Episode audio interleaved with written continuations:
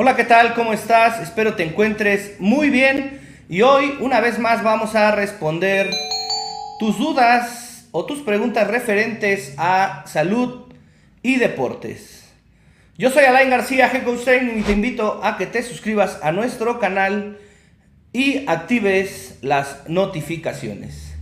Y bueno, vamos a la pregunta del día de hoy. Y en Instagram me preguntan, ¿qué es primero? ¿El entrenamiento de fuerza o el entrenamiento cardiovascular? Y bueno, pues aquí la respuesta.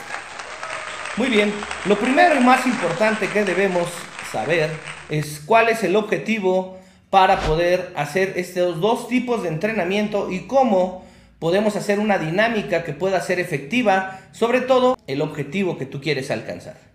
Vamos a poner dos escenarios o tres escenarios para que tú puedas entender la combinación del mismo y puedas utilizar esta dinámica para que te sea eficiente y logres más fácil tus objetivos. El primer escenario, si tú ya tienes un entrenamiento dirigido hacia el concepto deportivo, hacia el rendimiento físico, ¿qué es lo que sucede? Que tú estás entrenando principalmente ya para algún deporte que puede ser de resistencia aeróbica, como puede ser correr maratones, hacer ciclismo, ciclismo de ruta, de montaña, triatlón, eh, natación, eh, cualquier otro deporte, patinaje, etcétera, cualquier deporte que tenga que ver con, con la resistencia aeróbica. Ahí en ese esquema, lo más recomendable es que tú hagas primero un entrenamiento cardiovascular, sobre todo si es muy cercano o similar o beneficia el gesto motor deportivo que tú ya estás llevando, y luego complementarlo con el entrenamiento de fuerza.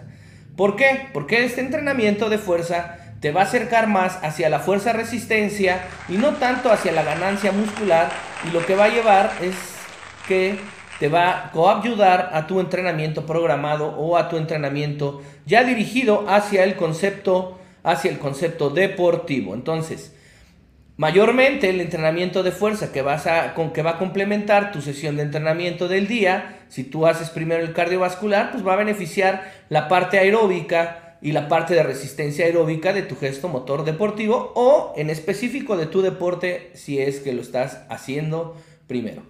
Y lo segundo, va a complementar la fase de fuerza y te va a dar beneficios en la resistencia, fuerza-resistencia, tus músculos se van a hacer mucho más resistentes y esto va a beneficiar a la dinámica del movimiento, del gesto deportivo o del deporte para el que tú estás entrenando.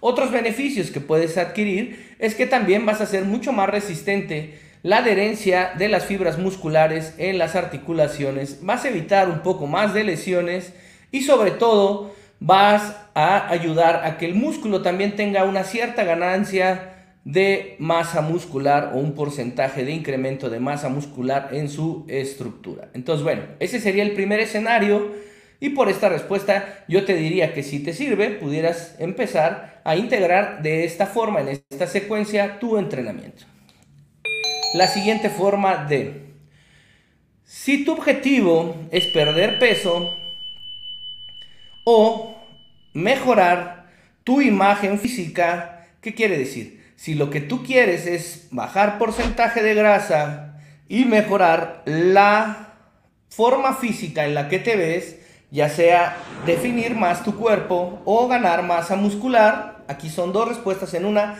o ganar masa muscular, yo te recomiendo primero hacer tu entrenamiento de fuerza o tu entrenamiento de pesas o trabajo de fuerza para poder lograr así utilizar toda la energía disponible, todas las reservas energéticas, dirigirlas hacia los esfuerzos de carga, de fuerza, con el entrenamiento de pesas o de fuerza.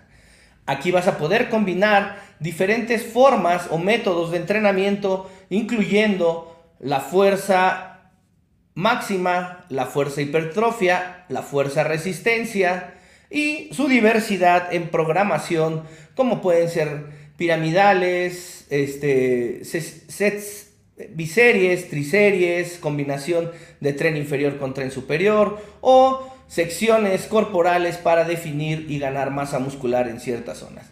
Y luego después de eso, el entrenamiento cardiovascular que sería de baja intensidad, con el que vas a poder promover o extender el consumo de grasa que tenemos en reserva en el cuerpo. Esto te va a ayudar a utilizar esa energía como secundaria y más bien para extender el tiempo y la prolongación del consumo calórico durante la actividad física. Entonces, bueno, pues aquí tenemos ya dos diferentes formas de combinar el entrenamiento de fuerza. Si tu objetivo, vamos a, vamos a simplificar. Si tu objetivo es deportivo, yo te recomiendo tu cardiovascular y tu entrenamiento de fuerza más dirigido a la fuerza resistencia y tener ciertas etapas de, de ganancia de masa muscular o de hipertrofia pero esto va a ser planificado en una fase en tu plan de entrenamiento que no afecte tu programa ya cercano a la competitividad o tu rendimiento deportivo si es que haces un deporte aeróbico. Y en la segunda, puedes estar combinando los diferentes tipos de metodología de entrenamiento, como ya te lo dije, hipertrofia, fuerza potencia, fuerza resistencia y las formas de entrenar pero esto está más dirigido hacia el concepto de la imagen, de la pérdida de, grasa corporal y la ganancia de masa muscular o a la estética muscular. Y entonces ahí te recomendaría primero tu entrenamiento de fuerza y después un cardiovascular mediano o extensivo que no pase de que no sea menos de 35 minutos y que no sea a lo mejor más de una hora y media para que sea más eficiente tu tu incremento al consumo de calorías. Y bueno, pues hasta aquí, hasta aquí la respuesta. Y no olvides, no olvides en dejar tus comentarios en la caja de comentarios y sobre todo y lo más importante, lo más importante, déjanos tu pregunta, tu pregunta, tu pregunta, porque seguramente la estaremos resolviendo en un siguiente video. Nos vemos en la próxima cápsula. Esto fue Preguntas de Salud y Deportes con Alain García, AG Coach. Adiós.